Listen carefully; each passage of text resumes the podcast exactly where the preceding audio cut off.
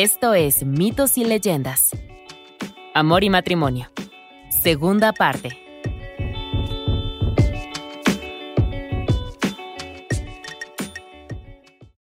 A continuación pasamos a una pareja, un barbero y una esposa, que realmente quiere que su matrimonio funcione y no aventarse de un acantilado.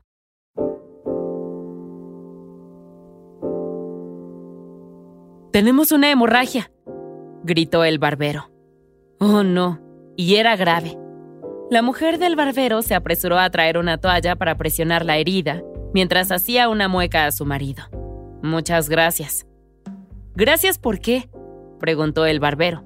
Por nada, gracias por nada, respondió la esposa. Cuando el cliente dejó de sangrar, salió corriendo de su casa. No esperaban que les pagara por tan mal servicio y era su último cliente. Todos los demás en la ciudad habían decidido que el pelo largo o cortarse su propio pelo era mejor que ir al barbero. Él cortaba a la gente y siempre dejaba demasiado corto el pelo de las personas. El único aspecto que te garantizaba era algo abultado, incómodo y desigual. Francamente era terrible. ¿Qué puedo hacer ahora? se quejó el barbero. Parecía que se les habían acabado las opciones. La mujer negó con la cabeza. Podía morirse de hambre si quería, pero ella no tenía intención de hacerlo. Bueno, ¿qué quieres que haga? dijo levantando las manos. Suplica, ve al rey y ruega. La hija del rey se iba a casar y estaría de buen humor. Pídele algo, cualquier cosa, instó ella. El barbero apretó la mandíbula. Bien, se degradaría ante el rey pidiéndole algo. ¿Algo? Le dijo el rey al barbero después de que el hombre lo detuviera fuera de su palacio. De acuerdo. Estaba de buen humor y nadie debía salir insatisfecho de su hogar, el día de la boda de su hija. Pero, ¿qué quería decir el ex barbero con algo? Eso es exactamente. Algo, dijo el barbero. Estaba siguiendo los consejos de su mujer al pie de la letra. Vaya, sí que le había dado la vuelta a esto. El rey asintió lentamente. Mmm, ok. Susurró a su consejero. ¿Todavía tenían ese terreno a un kilómetro del palacio? Muy bien. ¿Cinco acres? Bien. El rey se volvió hacia el barbero. ¿Qué le parecía ser un terrateniente? Tierra, señaló el barbero a su tierra. La mujer parpadeó. ¿Por qué había pedido tierra? No podían hacer nada con la tierra, y menos de este tipo. La pareja no tenía forma de arar o cultivar. Además está plagado de rocas y raíces nudosas, murmuró. Oh, pero aquí es donde la esposa se equivocaba. El marido no había pedido tierra, había pedido algo, como la mujer dijo que debía hacer. La mujer respiró con fuerza. Ya veo. Muy bien. Bueno, tendrás que volver con el rey. El marido levantó las dos palmas. Aguanta. Había hecho su parte. Había conseguido algo. Ahora le tocaba a ella armar un plan. Ah, era increíble. Serenidad ahora, murmuró y cerró los ojos. Está bien, tenía un plan. A lo largo del camino la gente pasaba de vez en cuando. Sígueme la corriente, le dijo la mujer a su marido y se fue por la vereda. No perdía de vista el suelo y de vez en cuando se detenía y miraba atentamente a algún punto de la tierra. A veces incluso se sentaba a pensar profundamente, todo el tiempo, embelesada por algo en el suelo. Su marido la seguía cada paso. Donde ella se detenía, él se detenía. Donde ella miraba, él miraba. Esto duró dos horas y luego el plan empezó a despegar. Oye, cariño, susurró el barbero. Hay unos tipos que vienen hacia aquí y parecen malas noticias.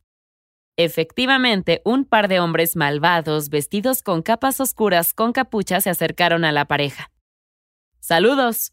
¿Qué hacen unas personas como ustedes aquí en un día tan caluroso? preguntó uno de los hombres. La mujer dudó. Bueno, bien, se lo diría, pero debían prometer que no dirían una palabra a nadie más. Con un gruñido, el tipo comenzó a girar su bigote y se dirigió al que llevaba dos parches en el ojo. No hay problema. Su secreto estaba a salvo con ellos. Bueno, los hombres parecían ser honestos, así que seguro.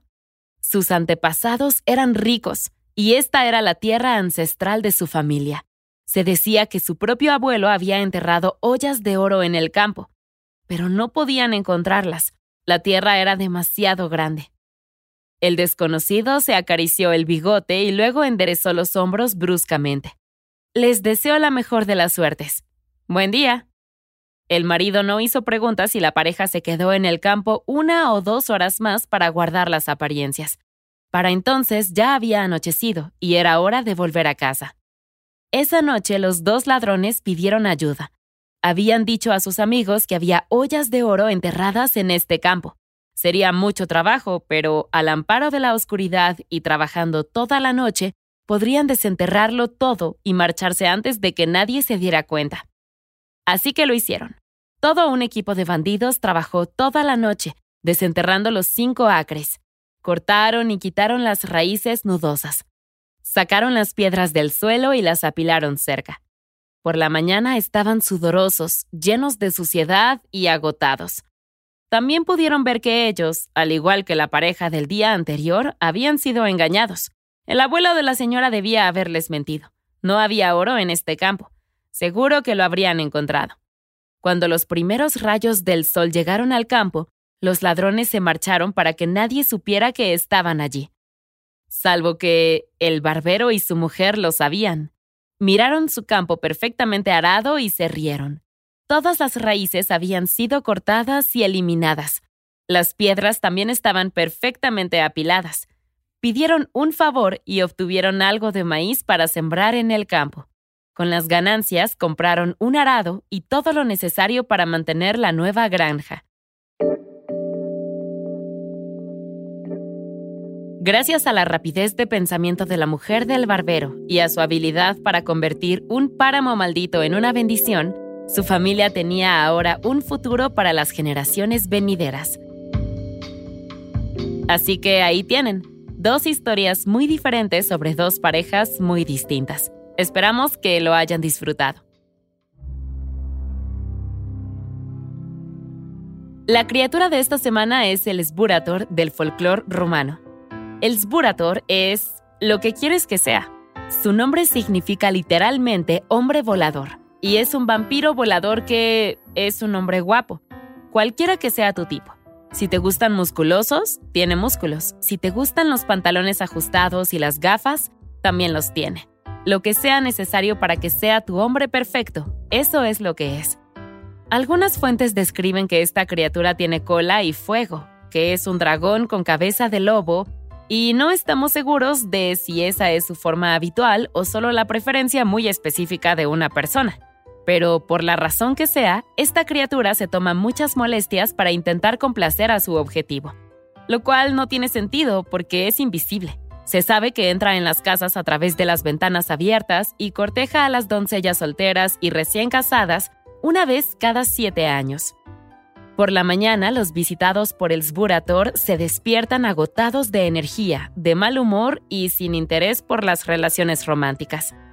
Si quieres mantener alejado al Sburator, debes saber que es un vampiro, y como tal, sigue las típicas reglas de los vampiros. Es decir, puedes poner ajo en los alféizares de tus ventanas y estarás bien. Excepto que seguirás despertando malhumorado porque tus habitaciones huelen a ajo. Eso es todo por esta semana. Mitos y Leyendas es un podcast de los creadores de Mitos y Leyendas y Sonoro.